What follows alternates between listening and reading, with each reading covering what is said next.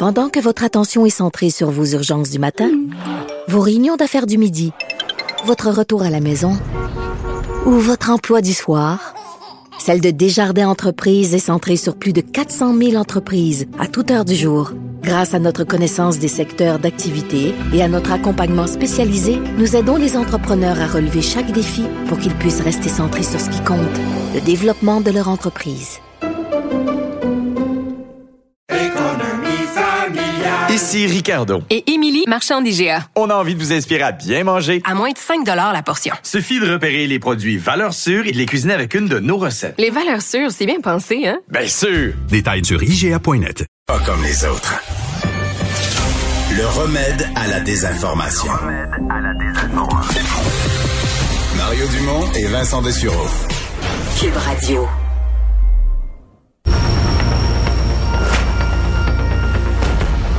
Faire le bon choix. Votre rendez-vous incontournable. Animé par Pierre Bruno. Face à face 2021, jeudi 2 septembre 20h à TVA. Je trouve, euh, retrouve Mario Dumont dans les studios de Cube Radio tout de suite. Mario, un des sujets de ce débat, en tout cas, ce sera la politique internationale et les propos controversés de Mme Monsef d'origine afghane, qui lance un appel aux talibans en les qualifiant de frères. Euh, ça fait sursauter plusieurs et même, on en parle en France, on en parle partout dans le monde. Ben c'est inexplicable, là, sincèrement. C'est la ministre responsable de l'égalité des femmes au Canada. elle est dans un point de presse. Elle, elle, participe à un point de presse où les autorités du gouvernement canadien expliquent qu'est-ce qu'on est en train de faire comme opération pour sortir des, des, gens, des ressortissants canadiens, mais aussi des femmes afghanes, des griffes des talibans, tellement ils sont une menace. Elle les appelle nos frères. Et sincèrement, Pierre, son explication, parce que j'écoute toujours les explications des gens, c'est difficile la politique. Elle l'a pas, échappé, là. Elle lisait un non, texte. elle lisait un texte et elle les explique en disant, ben culturellement, en Afghanistan, on fait ça comme ça. Mais non, mais là, on n'est pas en Afghanistan, nous autres là. Elle est une ministre du gouvernement canadien. Elle parle au Canada, des affaires du Canada. Donc, elle doit penser que ses propos vont être analysés en fonction des, critères de, ce que les mots veulent dire au Canada. Elle dit en anglais, our brothers, the Taliban, nos frères, les, les talibans je vois pas, là, je vois pas comment ça peut être interprété d'une façon ou d'une autre. Je vois pas comment ça peut être acceptable. Euh, je, je, suis totalement euh, soufflé là, par un, tel propos. Et en ce qui me concerne, il y a eu à date des affaires dans la campagne. On a parlé de petites gaffes, mais moi, je suis plutôt resté calme. Dire, ouais, c'est pas habile. Mais ça, pour moi, c'est la première grosse. C'est la première grosse bourde de campagne. Pourquoi? Parce que c'est simple c'est clair, pas quelque chose de compliqué où le public vient perdu puis c'est pas trop ce qui s'est passé, quelque chose que le public comprend bien, est capable de, de, de saisir la portée, de répéter. Aujourd'hui, M. Trudeau pense s'en être sorti en disant ah, j'ai écouté les explications de ma ministre, puis tout est clair, pas pas tout, là, pas du tout, du tout, du tout. Il euh, n'y a pas d'explication de sa ministre qui mérite d'être entendue, et c'est surtout pas clair comment on peut parler euh, des talibans en commettant nos frères. Juste un, ajout, Pierre. Euh, tout à l'heure, CNN rapportait que cet après-midi, la conférence de presse du jour des talibans, ils ont expliqué que les femmes, ils ont demandé aux femmes de ne plus aller travailler, de rester enfermées à la maison. Et c'est quand même assez beau. Les, talibans disent, ben nous, les, nouveaux talibans, on serait pas contre que les femmes aillent travailler, mais ce sont nos soldats sur le terrain qui sont pas habitués au respect des femmes et les femmes se mettraient en danger si elles sortaient de la maison. Donc, pour leur propre sécurité, les femmes sont mieux de quitter le travail et de rester à la maison. C'est ça, nos frères. Premier pas d'autorité, hein? Et oui, on a hâte de, de, voir comment M. Trudeau va se démêler de tout ça aussi, parce que ça risque d'être un boulet pour lui au cours des prochains jours. Euh, chez nous, c'est le retour des employés en télétravail. En fait, euh, c'est encore retardé la présence au bureau. On dit encore pour un mois au moins, restez chez vous. Ouais message qui était un peu nuancé d'une certaine façon par M. Legault, qui a lancé l'idée que ben si un employeur veut vraiment ramener ses employés, il pourrait utiliser le passeport vaccinal. C'est pas clair. Là. Faudra voir, faudra parler des avocats en droit du travail, mais jusqu'à maintenant, ceux que j'ai consultés ont dit oh, attention là, c'est pas dans toutes les circonstances, pas évident qu'un employeur peut exiger ça. Euh, bon, voyons au niveau fédéral, par exemple, euh, M. Trudeau veut faire ça. Air Canada dit nous, on oblige tous nos employés à être vaccinés. Donc, il y a, y a, une réflexion sur les milieux de, de, travail qui est en cours. Mais Pierre, de tout ça, ce que je retiens, là, c'est que euh, les vaccins sont efficaces. Les vaccins sont sécuritaires. la société a de moins en moins de patience, veut reprendre sa vie normale, incluant les milieux de travail. Et je sens sincèrement que les taux, la pression se resserre beaucoup, beaucoup sur les gens non vaccinés.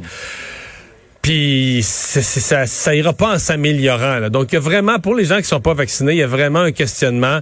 Vos loisirs, votre travail, je pense qu'il vaut peut-être mieux reconsidérer cette décision-là et re- relire tous les documents et repeser comme il faut le pour et le contre, parce que les taux se resserrent de tous les côtés pour les gens non vaccinés. Ouais.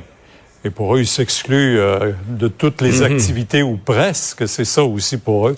Euh, maintenant, euh, on regarde les cas. Là, présentement, à Montréal, euh, docteur Drouin le disait un peu plus tôt, on a plus de cas que l'an passé à pareille date et la rentrée n'est pas commencée encore. Ouais. Et ce qui m'a frappé le plus, c'est les chiffres dans le Journal de Montréal, le Journal de Québec ce matin. Ouais. On dit que si on prend les 20 ans et moins, là, une grosse partie qui sont les étudiants qui, qui arrivent à l'école, euh, il y a dix fois plus qu'à la même semaine, là, à la même semaine du mois d'août, donc à quelques jours de la rentrée, on a dix fois plus de cas cette année qu'il y en avait l'année passée à pareille date. Donc, il y a dix fois plus de jeunes qui vont entrer à l'école en ayant déjà la COVID que l'année passée à pareille date. Donc, on comprend la prudence. Là. Euh, je voyais les chiffres aujourd'hui, on comprend la prudence du port du masque à l'école, etc. Et c'est une rentrée qui doit se faire avec euh, vraiment, vraiment, vraiment beaucoup de, précautions. Dernier chiffre à retenir. Les 19 dernières personnes qui sont entrées à l'hôpital, le ministre Dubé disait aujourd'hui, il y en a 17 c'est des personnes non vaccinées. Donc, c'est pas pour rien qu'on pousse Ah sur la vaccination, protéger les gens de devenir très malades et de se ramasser dans le système hospitalier. Ben, Diane Amar euh, précisera ces chiffres-là tantôt aussi. Vous allez voir qu'il y a des jeunes, très jeunes également, euh, qui attrapent la COVID. Bien sûr, pour eux, il n'y a pas de vaccin encore. Ça pourrait pas venir, euh, semble-t-il, avant les fêtes ou même l'année prochaine. Mario, merci. On vous écoute dès 10 heures demain sur SCN. Au revoir. Alors euh, Vincent, ben on se parle de OnlyFans, ce site internet euh, qui euh, avait annoncé il y a quelques jours que c'était fini là, la, la pornographie dans leur dans leur page. Oui, et euh, ben, euh, y a que les fous qui changent pas d'idée. OnlyFans, ça avait fait tellement jaser euh, cette nouvelle la semaine dernière, comme quoi la plateforme OnlyFans, qui euh, c'est à peu près un, un Instagram ou un TikTok, mais où on paie pour suivre quelqu'un, pour avoir du contenu, euh, bon, qui, qui est pas accessible aux non-payeurs. Et sincèrement, j'ai tellement vu parce que c'est j'ai vu passer des articles, mais c'est presque moi je vois presque juste de la porn, presque Oui, juste. ben- à toi des Québécoises, il y a plusieurs Québécoises qui ont fait des reportages qui sont mis très riches là. Oui, ben faut dire En, que la- en mettant des photos en petite tenue, en sous-vêtements, etc., en faisant payer des gens pour avoir accès au contenu. Oui, l'industrie de la pornographie s'adapte beaucoup souvent aux nouveaux médias. Et eux, ils ont vu une façon de gagner leur vie euh, facilement avec euh, OnlyFans, de sorte que c'est c'est vraiment ça qui a pris beaucoup la place, contrairement à ce qu'on voulait au départ. Admettons, tu suis un cuisinier qui va te faire des recettes, euh, quelqu'un en design qui va te montrer des designs. Alors, la, la plateforme a vraiment euh, gagné en usagers dans le milieu de la pornographie. Et la semaine dernière, on a dit c'est terminé parce qu'ils avaient de la difficulté, entre autres, à être financés par des banques pour les transactions et tout ça parce que la pornographie a mauvaise réputation. Euh, ça a fait paniquer l'industrie. Finalement, euh, dans les dernières heures, on annonçait que non, finalement, changement d'idée, on gardera les contenus se- sexuellement explicites parce qu'on a eu les euh, confirmations euh, de l'industrie qu'on allait pouvoir euh, bon utiliser euh, tout le service de financement et compagnie. Alors, on a été rassurés Mais là-dessus et on tu pourra penses pas que c'est parce que dans 24-48 heures, ils se sont rendus compte que c'est c'est tout leur modèle d'affaires qui s'effondrait. S'il y avait plus le volet pornographie dans l'ensemble de leurs revenus, Ouais, mais un des problèmes, c'est que vu qu'ils donnent l'argent va beaucoup aux créateurs, euh, euh, les, les créateurs de contenu faisaient plus d'argent à la limite que la plateforme. Alors en éliminant Ah. la pornographie, ça permettait d'avoir du Non, financement, mais ce que des t'appelles les créateurs de contenu, mais t'es vu les reportages de des jeunes filles qui mettaient juste des photos d'elles euh, nues ou sexy. Des fois, ça ou, peut être seulement sexy, euh, sexy ou nues ou semi-nues, mais qui font 100 000 dollars par mois. oui, c'est ça que je peux- j'allais dire, là, des, des dizaines de milliers de dollars par mois, leurs abonnés, chaque mois, l'argent rentre. puis- Oui, mais ça, c'était encore permis. La nudité, mais la pornographie euh, plus intense, explicite, ça, c'était plus permis. Mais là, ça le sera. Alors, euh, euh, vous pourrez continuer à, à suivre vos euh, préférés sur OnlyFans. Merci Vincent, merci à vous d'avoir été là. On se donne rendez-vous demain 15h30. Sophie Durocher s'en vient au micro à demain.